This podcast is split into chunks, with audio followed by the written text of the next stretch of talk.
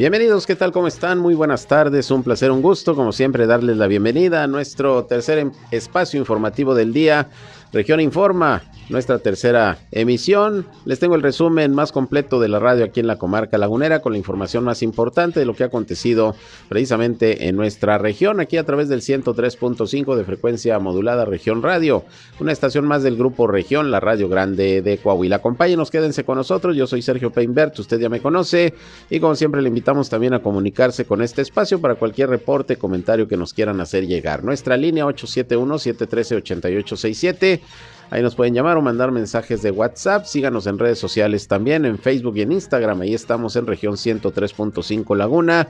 Gracias por seguirnos también ya en la transmisión de Facebook Live, como todos los días, en vivo y en directo desde nuestra cabina de radio. Y yo estoy en Sergio Peinber Noticias, en Facebook, en Twitter, en YouTube, en Instagram y en sergiopeinber.com, mi portal web de información que les invito a visitar. Así que acompáñenos, vámonos a la información. La región.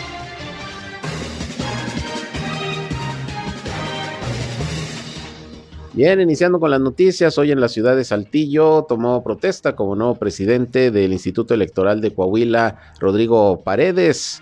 Él eh, sustituye por los próximos siete años a la anterior presidenta, Gabriela de León. Y bueno, platicamos con él este mediodía en donde, bueno, tratamos varios asuntos, cómo encontró el instituto, cómo se avisora el próximo proceso electoral, porque entrando y entrando ya toca la elección en el 2023 para la renovación de la gubernatura y el Congreso del Estado. Vamos a escuchar lo que en principio nos dijo Rodrigo Paredes sobre pues eh, cómo observa el próximo proceso electoral y cómo va a actuar la autoridad con este tema de los actos anticipados de campaña y la promoción que ya actores políticos y aspirantes a la gubernatura están llevando a cabo desde hace meses en todo el estado de Coahuila. Esto comentó el nuevo presidente del Instituto Electoral.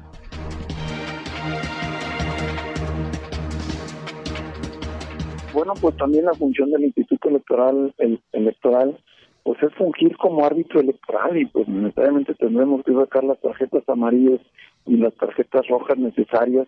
Aquí el llamado es a, las autoridades, a los actores políticos electorales que nos que nos sujetemos y nos ciñamos a las reglas del juego de los estándares democráticos que tenemos ya establecidos en el Código Electoral de Coahuila, pues es sujetarnos a esas mismas reglas que las fuerzas políticas han aprobado eh, en sus diversas modificaciones y en la aprobación del Código Electoral de Coahuila y pues nosotros como autoridad administrativa nos tocará velar porque así sea y porque así se cumplan.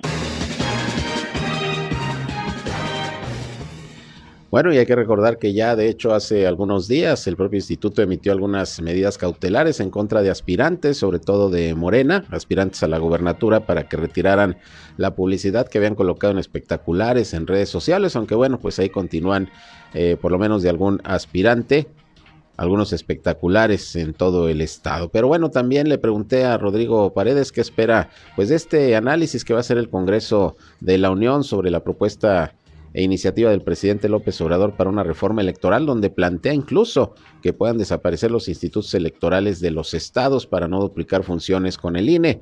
Esto comentó el funcionario electoral. Te comento, serio, que es una posibilidad, lo que comentas, la posibilidad de una reforma electoral eh, vista desde una óptica ciudadana, eh, el llamado pues a defender las instituciones y los logros alcanzados en materia democrática en el país a través de las diversas instituciones creadas pues ya desde hace 30 años que tanto trabajo nos ha logrado consolidar un sistema democrático en el país y en Coahuila en particular, pero sobre todo en el entendido de que las fuerzas políticas tienen que ser abiertas a escuchar, a ser sensibles de las reales necesidades de un diseño institucional que nos ayude a mejorar nuestras prácticas ciudadanas y nuestras prácticas en relación a la emisión del voto en las organizaciones de los procesos electorales. Cualquier reforma que intente restar o disminuir los avances que ya tenemos, pues sería un, retroceso muy lamentable. Independientemente de ello, Sergio, es muy importante resaltar que aún y cuando se lleve a cabo una reforma en los próximos meses donde se desaparezcan los eh, institutos electorales de los estados o se reforme eh, las funciones o atribuciones del Instituto Nacional Electoral, debemos de tener eh, certeza como coahuilenses que vamos a participar en el próximo proceso electoral que estaremos organizando una elección con el mismo marco jurídico que conocemos actualmente, porque cualquier modificación que se haga a la norma no afecta ya el desarrollo iniciado en la organización del proceso electoral. Entonces estaremos con este mismo modelo que todos y todas conocemos, eh, organizando la elección del próximo año. Ya después de la elección, pues ya veremos eh, cuál sería la definición de nuestros legisladores a nivel federal. Bien, pues ahí lo que nos comentó Rodrigo Paredes, nuevo presidente del Instituto Electoral de Coahuila, que como le digo, hoy a las 11 de la mañana tomó protesta del cargo y estará en funciones los próximos siete años. Y hablando del tema electoral, bueno, pues eh, hoy estuvo precisamente aquí en, en Torreón Manolo Jiménez, él es secretario de Inclusión y Desarrollo Social del gobierno de Coahuila puso en marcha ahí en la colonia Las Alamedas un programa de apoyo alimentario para la población. Y bueno, pues ahí se le preguntó sobre el tema político electoral, porque como usted sabe, él ha manifestado su interés también de participar como posible aspirante a la gubernatura del estado por parte del revolucionario institucional. Dijo que él considera que en el PRI hay institucionalidad, que está en estos momentos eh, tanto la dirigencia como los militantes trabajando de manera armónica para lo que será la designación del candidato o candidata a la gubernatura y comentó que en Coahuila el discurso del odio no funciona en referencia pues a otros aspirantes de otros partidos, sobre todo de Morena, que han eh, manifestado pues algunas cuestiones que tienen que ver con división en el estado. Vamos a escuchar lo que Manolo Jiménez dijo al respecto. No, pues ese discurso acá en el norte no funciona porque acá somos echados para adelante. Dios, Reina, muchas gracias. Somos echados para adelante, trabajamos en equipo. En nuestra genética está el querer mejorar siempre. Vivimos en un gran lugar. Luego vienen las campañas y se aparecen actores que nunca habían tenido interés por hacer cosas buenas por, por nuestra tierra, ¿no? En todos los partidos hay, hay, hay, de y en todas las campañas. Eh, aquí, aquí lo importante es eh, valorar lo que tenemos, porque luego dicen, no, vamos a llegar a transformar. La pregunta es transformar, en, porque si van a querer transformar Coahuila en Zacatecas, Coahuila en Sonora, Coahuila en Michoacán, Coahuila en Guerrero, Coahuila en Tamaulipas, pues gracias, pero no gracias, ¿no? A Coahuila hay que llevarlo hacia una transformación que sea mejor de lo que estamos hoy en día y para, para eso, pues le tienes que tirar a estados como Texas. Esos son nuestros referentes. Por eso, pues unos llegan a hacer grilla, llegan con dimes y diretes, los otros no tienen arraigo. Pero eso la gente lo sabe, se da cuenta. Y, y bueno, eh, aquí más que dimes y diretes y más que grillas y división y polarización, nosotros trabajamos, unimos, vamos hacia adelante y eh, pues como dicen el trabajo mata grilla, entonces estamos seguros que que Coahuila seguirá avanzando por el camino del bien. Bien, pues ahí los comentarios de Manolo Jiménez, secretario de Inclusión y Desarrollo Social de Coahuila en su visita hoy a Torreón. Pero siguiendo con el tema político, hoy precisamente se inauguraron las nuevas oficinas del Partido del Trabajo, aquí precisamente en Torreón, quedaron ubicadas allá por el sector Alianza, por la Avenida Juárez, eh, por los números 1600.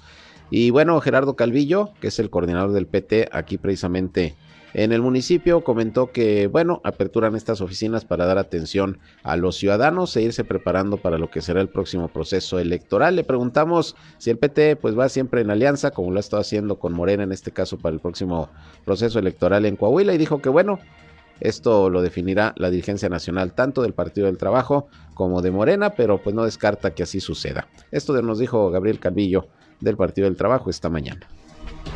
Bueno, pues estamos eh, aperturando las oficinas del Partido del Trabajo, la Comisión Ejecutiva Municipal, en donde estamos eh, pues invitando a la gente a que nos visite, Avenida Juárez 1651 entre Musquis y Ramos Arispe, donde, bueno, pues vamos a estar abiertos para toda la gente, ¿no? Vamos a manejar desde programas, gestiones y muchas cosas más que se vienen en estos tiempos y en los tiempos del próximo año, que son tiempos electorales. La verdad es que estamos eh, recuperándonos, pues, estamos levantándonos, estamos trabajando fuerte, vamos a venir con mucha fuerza y yo creo que nos va a ir muy bien. Eso tendría que revisarse, son situaciones que no decidimos nosotros, eso se decide en México y en Saltillo y en su momento se dará a conocer. Bien, pues así el tema político electoral, así andan las cosas, pues ya en lo que es eh, la efervescencia por lo que viene el próximo año en Coahuila, que es eh, precisamente las elecciones para la renovación de la gubernatura del estado y del Congreso local, como en el Estado de México, también se va a renovar la gubernatura. Y bueno, fíjense que la Fiscalía General del Estado está investigando la muerte de una mujer de la tercera edad que anoche eh, perdió la vida al ser arrastrada hasta quedar desmembrada por una máquina del ferrocarril. Esto ocurrió este miércoles, cerca de las 21 horas, en las vías que pasan por la avenida Durangueña, a la altura del callejón 15, al poniente de la ciudad de, eh, Torreón. Eh, al suscitarse los hechos, acudieron agentes de diversas corporaciones y bueno, resguardaron toda el área porque prácticamente quedó desmembrado el cuerpo. Eh, se fueron buscando las partes a lo largo de la vía, una situación lamentable según las investigaciones. Esta mujer identificada como María del Refugio de 85 años de edad se encontraba sentada a la orilla de las vías en compañía de sus hijas y al ver que se aproximaba la máquina del ferrocarril se levantaron para retirarse, pero en ese instante un perro comenzó a jugar con la señora y al pararse encima de ella la tiró a las vías y derivó en que la máquina la impactara y la arrastrara por varios metros. ¿Qué se está investigando? Pues ver si fue un accidente o fue una situación premeditada, pero por lo pronto pues esta mujer perdió la vida atropellada por el ferrocarril, esto aquí en la ciudad de Torreón. Bien, y por otra parte, el titular de Obras Públicas, eh, aquí también en Torreón, en el municipio, Juan Adolfo Humbertrap, dijo que prácticamente ya está decidido cuál va a ser el proyecto de remodelación de la calzada Colón que se había planteado como parte de la renovación y el mejoramiento del centro histórico. Eh, comentó que este proyecto contempla que se convierta en una vialidad solamente de 30 kilómetros por hora la calzada Colón. Tendría un carril nada más de circulación vehicular de, de, cada lado, de ida y de vuelta. Y la ciclovía se pasaría al carril de alta. Además de que se ampliarían las bocacalles, pues para dar una mejor eh, agilidad vehicular y también peatonal. Esto es parte de lo que se, se está eh, previendo. En una primera etapa se invertirían 20 millones de pesos en este proyecto y se sigue analizando si con los cambios que se harán en la calzada Colón, pues se va a hacer necesario que se cree un par vial en la zona poniente de la ciudad, que sería en las calles, esto también es lo que se está revisando, de Mina y Jiménez o bien Leona Vicario y Ramón Corona. Esto para que haya un acceso más rápido que atraviese de Boulevard a Boulevard, de la Independencia al Revolución, porque sería nada más una vialidad de 30 kilómetros por hora la calzada Colón. Ese es el proyecto. Había otro que también se estaba analizando, pero al parecer ese ya es el que se decidió y se espera que próximamente pudieran empezar los trabajos, las obras para remodelar la calzada Colón. Estaremos pendientes y ya platicaremos más a fondo sobre este plan con el titular de Obras Públicas. Vámonos a una pausa y regresamos. Son las 7 con 20 minutos. Volvemos con más noticias. Bien, regresamos, son las 7 con 26 minutos y bueno, regresando un poco al tema político electoral, les comento que este día y mañana viernes, Morena eh, tiene abierto el registro para todos aquellos aspirantes que quieran participar en la contienda interna para elegir pues al coordinador de los comités de defensa de transformación, que finalmente no es más que un eh, eufemismo para llamar a los eh, candidatos en este caso a la gubernatura del estado. Y bueno, pues precisamente hoy el senador Armando Guadiana se registró por la tarde para contender por este cargo de coordinador de comités de defensa de la transformación. La admisión de la documentación fue enviada vía electrónica en el portal oficial de Morena.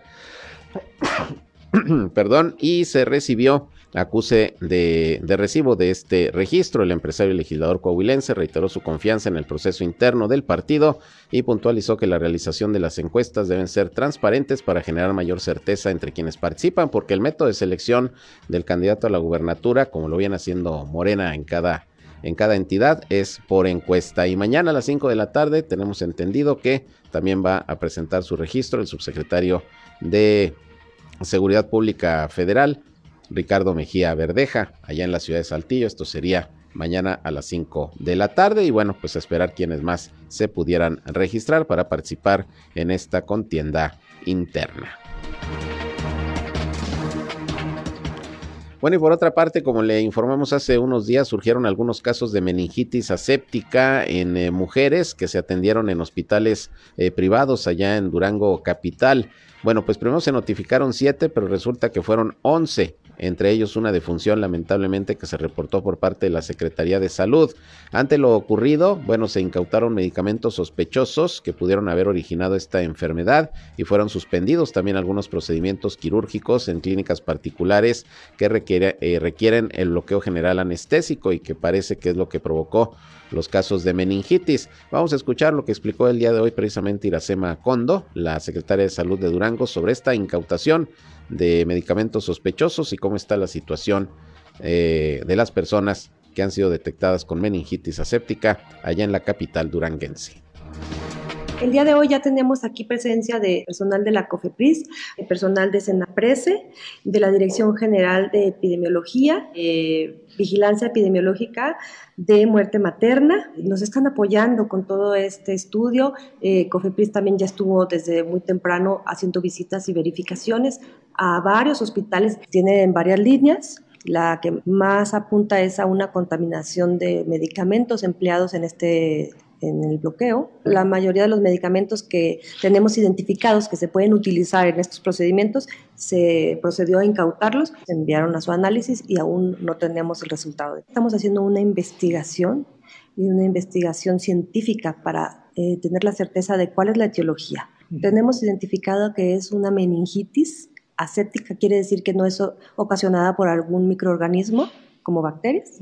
Lo que llama la atención es que predomina en mujeres, mujeres jóvenes en edad reproductiva, con el antecedente de haberse realizado algún procedimiento de tipo ginecobstétrico, la mayoría cesáreas, pero también hay otro tipo de procedimientos.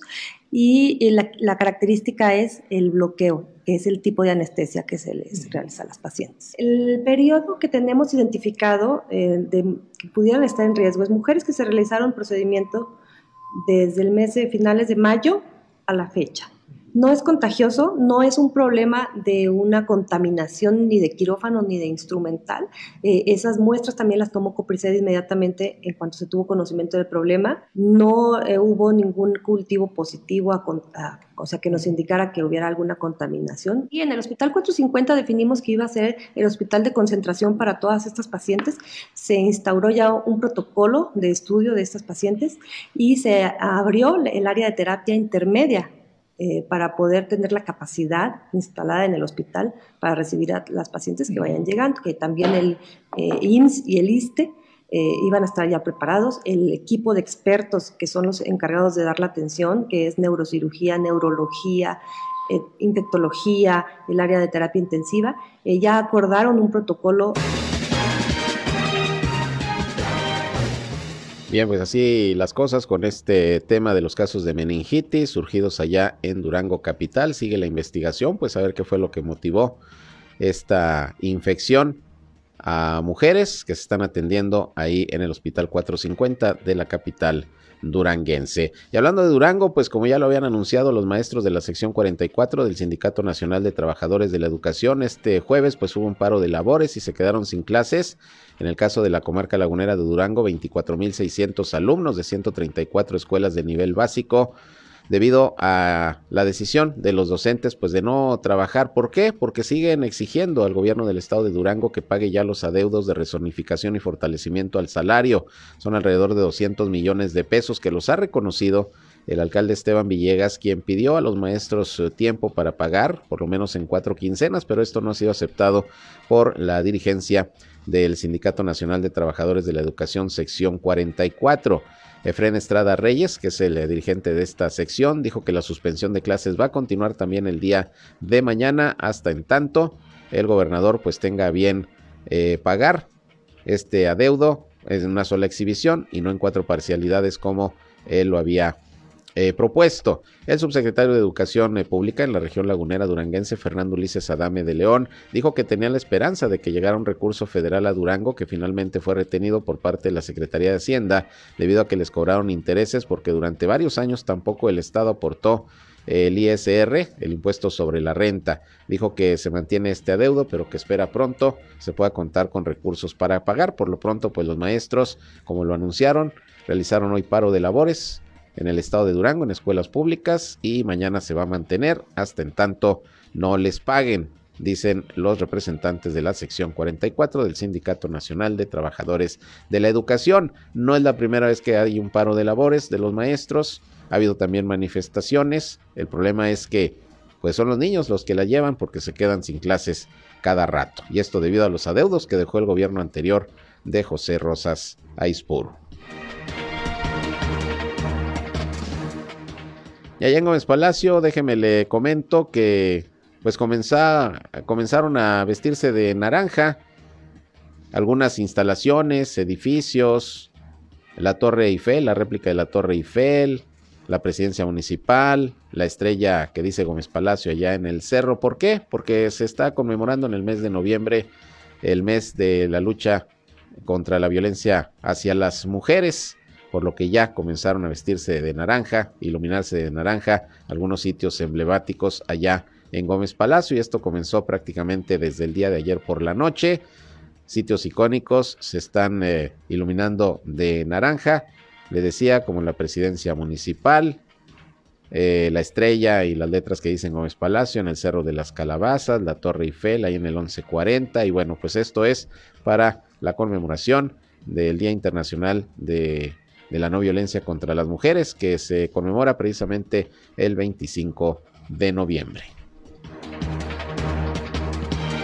Y también en Gómez Palacio hubo una sesión de cabildo en donde además de los temas que se abordaron, bueno, pues los integrantes del Republicano Ayuntamiento y con la presencia ahí de la alcaldesa Leticia Herrera se unieron en un minuto de silencio en memoria de don Ernesto Herrera Ale, empresario y hermano de la presidenta municipal que falleció el pasado domingo, como se lo informamos. A iniciativa del secretario del ayuntamiento, Vicente Reyes, se propuso honrar al eh, empresario con un minuto de silencio, sobre todo por eh, recordar el altruismo con el que siempre estuvo eh, trabajando por Gómez Palacio y en beneficio de diversas causas sociales.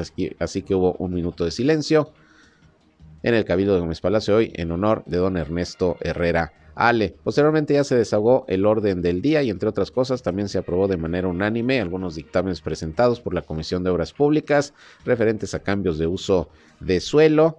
También eh, se votó una propuesta de la presidenta municipal para la integración del Consejo Municipal de Planeación no, de población, el Consejo Municipal de Población y bueno, varios temas que se abordaron en esta sesión. Destacó pues el minuto de silencio en honor de don Ernesto Herrera Ali. Y déjeme decirle que el CIDEAPA allá Gómez Palacio dio a conocer que atiende en promedio 110 llamadas de fugas en las redes de distribución eh, prácticamente de manera diaria por eh, lo que se está presentando en eh, algunas colonias donde la infraestructura hidráulica data de entre 30 y 50 años de edad.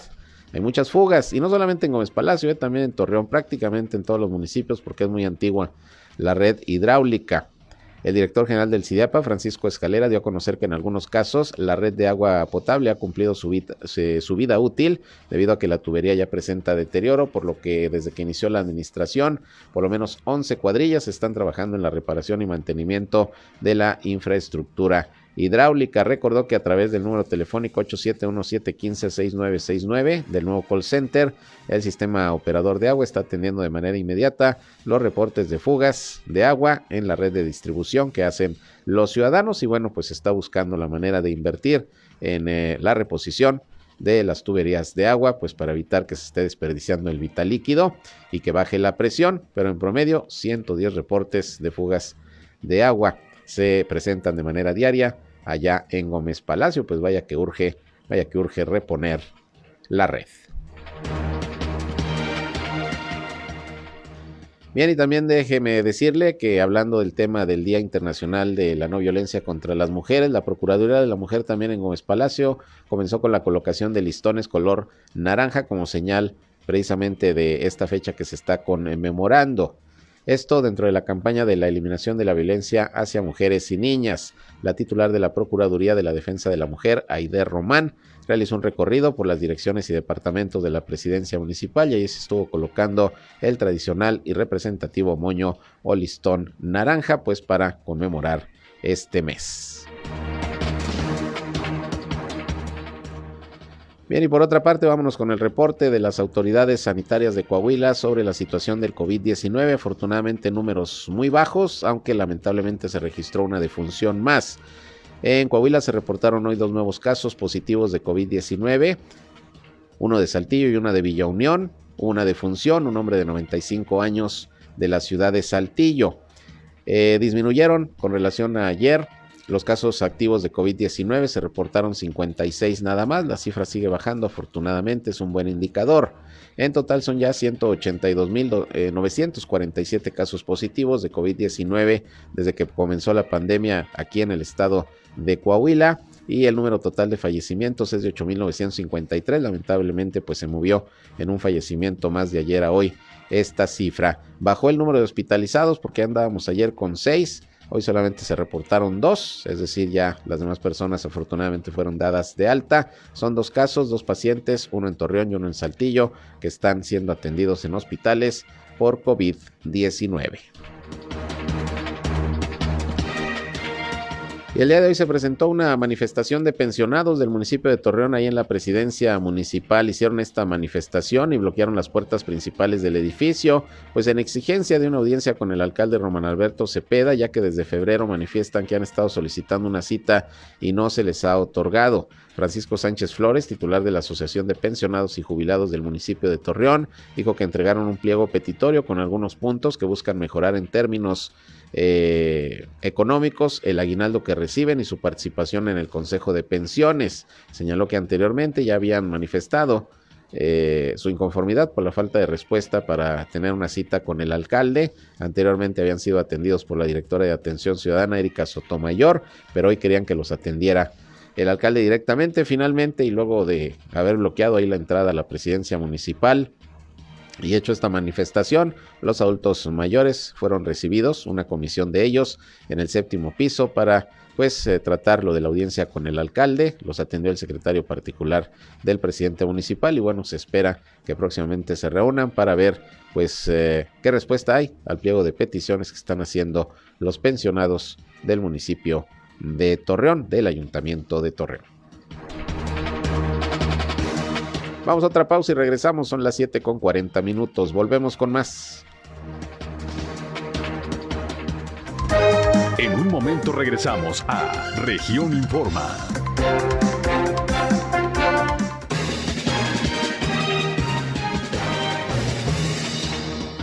7 de la noche con 44 minutos. Y antes de continuar con más noticias, quiero reiterar que el equipo de colaboradores de Grupo Región aquí en la comarca lagunera se une a la pena que embarga a nuestro director general David Aguillón Rosales y al director operativo de Grupo Región también Carlos Aguillón Rosales por el sensible fallecimiento de su señora madre, doña Marianita Rosales de Aguillón, acaecido este jueves 3 de noviembre en la ciudad de Saltillo, Coahuila.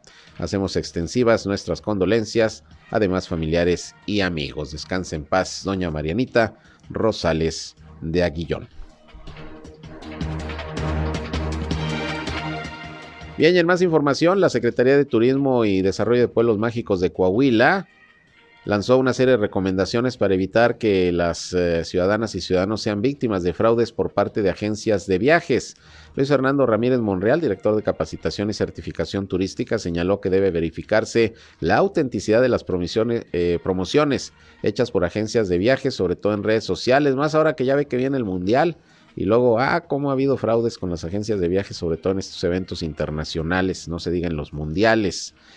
Y bueno, dice el funcionario que de preferencia hay que contratarse en agencias eh, que estén certificadas, ahí poder obtener paquetes vacacionales. Eh, y de preferencia, pues que las agencias sean de la misma localidad en donde se requiere el servicio. También hay que solicitar a la agencia su registro nacional de turismo RNT y verificarlo en la página de internet con esta misma denominación en el apartado de las empresas. Otra recomendación es realizar un contrato de servicios con la agencia de viajes donde queden estipulados derechos y obligaciones.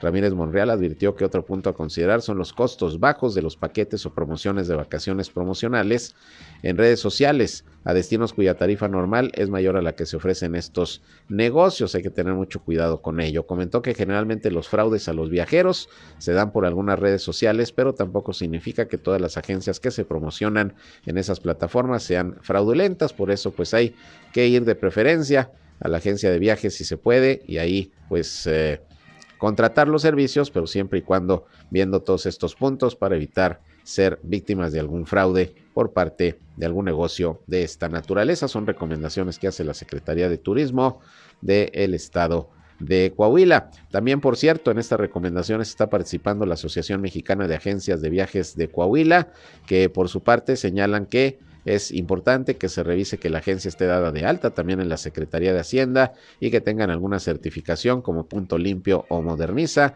y de preferencia que pertenezcan a alguna asociación. Y a lo mejor es un tanto incómodo pues tener que pedirle a la gente de viajes, oye, a ver, pues muéstrame todos estos eh, datos, eh, esta información, a ver si estás dado de alta, etcétera, pero pues más vale porque luego sí, efectivamente se cometen fraudes y luego no hay ni a quien reclamarle. Esas son las recomendaciones.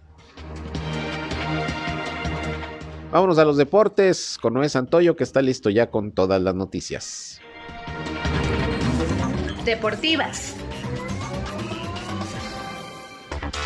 Hola, ¿qué tal, Sergio? Muy buenas tardes. Te saludo con mucho gusto a ti, nuestro auditorio de Grupo Región de la Comarca Lagunera. Les comparto la información del mundo de los deportes. El central del Barcelona, Gerard Piqué, comunicó este día su retirada del fútbol y que el partido del próximo sábado ante la Almería será el último encuentro que dispute en el Camp Nou, según publicó en un video en sus redes sociales. En el video, Piqué subrayó que después de su paso por el Barça no jugará en ningún otro equipo. El jugador de 35 años pondrá fin así a 14 temporadas en el primer equipo del Barcelona, club en el que se formó y al que regresó el curso 2008-2009, procedente del Manchester United, equipo donde jugaba desde el año 2004. Christian Javier y los relevistas de Houston se combinaron el día de ayer para apenas el segundo juego sin hits en la historia de las series mundiales, amansando a los candentes Bats de Filadelfia y sus bulliciosos fanáticos para una victoria de 5 carreras a cero de los Astros, que dejó el duelo empatado a dos victorias por bando. Don Larsen de los Yankees de Nueva York había lanzado el único juego sin hits en la historia del clásico de otoño, un juego perfecto ante los Dodgers de Brooklyn en el quinto juego de la edición en el año de 1956. En estos momentos se disputa el quinto duelo y se encuentra empatado a una carrera en la tercera entrada. El presidente de la Comisión de Árbitros, Armando Archundia, presumió que la efectividad del videoarbitraje en el fútbol mexicano ha mejorado en el último Apertura 2022, al señalar que dicha herramienta tiene un 98% de éxito. De los 171 partidos, el VAR intervino en 1009 ocasiones, entre revisiones silenciosas, radio y pantalla. El exilvante mundialista expresó que hubo 87 revisiones en campo y el torneo anterior fueron 104 revisiones, es decir, hay un 17% menos y hay un mayor tiempo efectivo de juego. Ya son diversos medios de comunicación los que colocan al mudo Aguirre fuera de Santos Laguna para el próximo torneo. Se especula que América, Toluca o Chivas podría ser su destino. Sin embargo, será hasta el mes de enero cuando seguramente se hagan los movimientos oficiales por parte de los equipos. Esa es la información, Sergio amigos, que tengan muy buena noche. Deportivas. El país. El Senado de la República avaló la reforma que aumenta el periodo de vacaciones el primer año laboral de 6 a 12 días. La iniciativa fue aprobada por unanimidad con 89 votos a favor, 0 en contra y ninguna abstención. Ahora pasará a la Cámara de Diputados para su trámite legislativo. El acuerdo de cooperación entre México y Estados Unidos en energía nuclear con fines pacíficos entró en vigor ya, anunció el Departamento de Estado de los Estados Unidos. El acuerdo mejorará la cooperación en seguridad energética y fortalecerá la relación diplomática y económica, explicó en un comunicado el Departamento de Estado de los Estados Unidos. El llamado Acuerdo de Cooperación para el Uso Pacífico de la Energía Nuclear es el primer acto bilateral en materia que firman ambos países, México y Estados Unidos. Y este jueves el presidente Andrés Manuel López Obrador, en su conferencia de prensa mañanera, anunció la visita a México de su homólogo chileno Gabriel Boric. A través de redes sociales, el mandatario anunció también que van a dialogar sobre cooperación para el desarrollo, la escritora Gabriela Mistral y el expresidente Salvador Allende. El pasado mes de octubre, Boric, junto a la coordinadora sociocultural de la presidencia, Irina Caramanos, y la consejera de Memoria Histórica y Cultural de México, por cierto esposa del presidente López Obrador, Beatriz Gutiérrez, homenajearon a la escritora y pedagoga chilena Gabriela Mistral en la celebración de los 100 años de su llegada a México y bueno, pues ahí se pusieron de acuerdo para una próxima visita del mandatario chileno a nuestro país. El secretario de Gobernación, Adán Augusto López, señaló que el expresidente Felipe Calderón Hinojosa no solamente enfrenta denuncias ante la Corte Penal Internacional por tráfico de armas en su administración, sino también en otros ámbitos, pero que ahora no lo podía comentar. Esto lo dijo el lunes en visita aquí en Coahuila en el Congreso. Bueno, pues ahora lo volvió a decir en su visita al Congreso de Aguascalientes en donde apeló a la conciencia de los legisladores en favor de la reforma constitucional para prorrogar hasta el 2028 la vigencia de la Guardia Nacional y del Ejército en tareas de seguridad, lo cual pues ya se aprobó. El mismo día que vino el secretario de Gobernación a Coahuila, lo aprobaron los diputados y diputadas del Estado y también allá en Durango, ahora estuvo en Aguascalientes y arremetió nuevamente contra el expresidente Calderón, el secretario de Gobernación. El presidente de la Cámara de Diputados, Santiago Krill Miranda, pidió al presidente López Obrador dejar de utilizar la encuesta del INE para exigir la aprobación de la reforma electoral.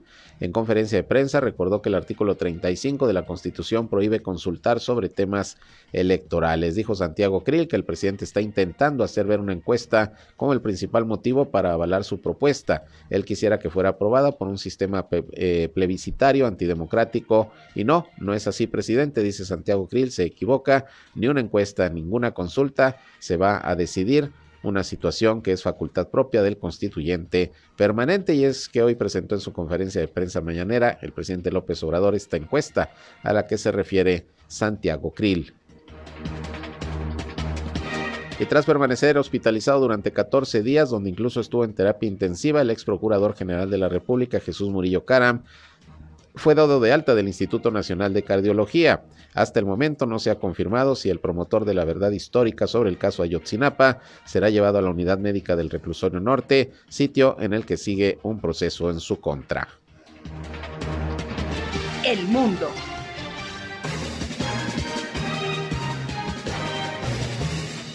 Y el esposo de la presidenta de la Cámara de Representantes de los Estados Unidos, Nancy Pelosi, fue dado de alta hoy del Hospital de San Francisco, donde se recuperaba del ataque que sufrió el pasado viernes dentro de su casa. Paul Pelosi, de 82 años, fue sometido a una operación por una fractura de cráneo y otras heridas que sufrió después de que un hombre entrara a su residencia en la ciudad californiana y lo atacara con un martillo. Según las investigaciones, pues el atacante iba no sobre él, sino sobre Nancy Pelosi, la legisladora, pero no estaba en ese momento en su domicilio. La Asamblea General de la Organización de las Naciones Unidas aprobó hoy una nueva resolución para exigir el fin del embargo estadounidense contra Cuba, a la que únicamente se opusieron Estados Unidos e Israel. Este llamamiento, que viene haciéndose anualmente desde hace tres décadas y que siempre sale adelante con mayorías abrumadoras, recibió en esta ocasión 185 votos a favor, dos en contra y dos abstenciones, que fueron de Brasil y de Ucrania. El primer ministro eh, británico, Rishi Sunak, ha abandonado ya los planes para que el Reino Unido traslade su embajada israelí desde Tel Aviv a Jerusalén, una posibilidad que había comenzado a estudiar su predecesora Liz Truss, que renunció a los 45 días de estar en el cargo. Esto lo voy a conocer a través de un comunicado a la oficina del eh, primer ministro. La anterior jefa de gobierno admitió en octubre, tras apenas seis semanas en el cargo, que había ordenado que se evaluara ese, eh, se evaluara ese traslado en línea con la decisión que tomó en 2018 el expresidente de Estados Unidos Donald Trump. Sin embargo, el nuevo primer ministro británico Rishi Sunak abandonó estos planes de trasladar la embajada británica desde Tel Aviv a Jerusalén, allá en Israel. Por lo pronto, esto no se va a dar. Finalmente le comento que Estados Unidos, con apoyo de varios aliados, solicitó hoy que el Consejo de Seguridad de las Naciones Unidas se reúna mañana de urgencia para discutir los últimos lanzamientos de misiles por parte de Corea del Norte. Además de Estados Unidos, pidieron eh, la cita el Reino Unido, Francia, Albania, Irlanda y eh, Noruega, y se espera que se celebre a puerta cerrada eh, una reunión preliminar y luego una a puerta abierta este viernes, según detalló una fuente diplomática. Así que, pues van a revisar qué está pasando con Corea del Norte, que está en los últimos días haciendo estos lanzamientos de misiles que han provocado tensión en la zona entre Corea del Norte, Corea del Sur y Japón. Bien, hasta aquí llegamos con la información. Gracias como siempre por su compañía, por su atención a este espacio, el último del día, pero mañana ya saben en punto de las 8 a.m., ya mañana viernes, último tirón de la semana. Aquí estamos informándoles como siempre en el 103.5 de frecuencia modulada Región Radio, una estación más del grupo Región, la Radio Grande de Coahuila. Gracias por su atención, que sigan pasando una buena noche. Soy Sergio Peinbert, usted ya me conoce. Hasta mañana. Esto fue Región Informa. Ahora está al tanto de los acontecimientos más relevantes. Lo esperamos en la próxima emisión.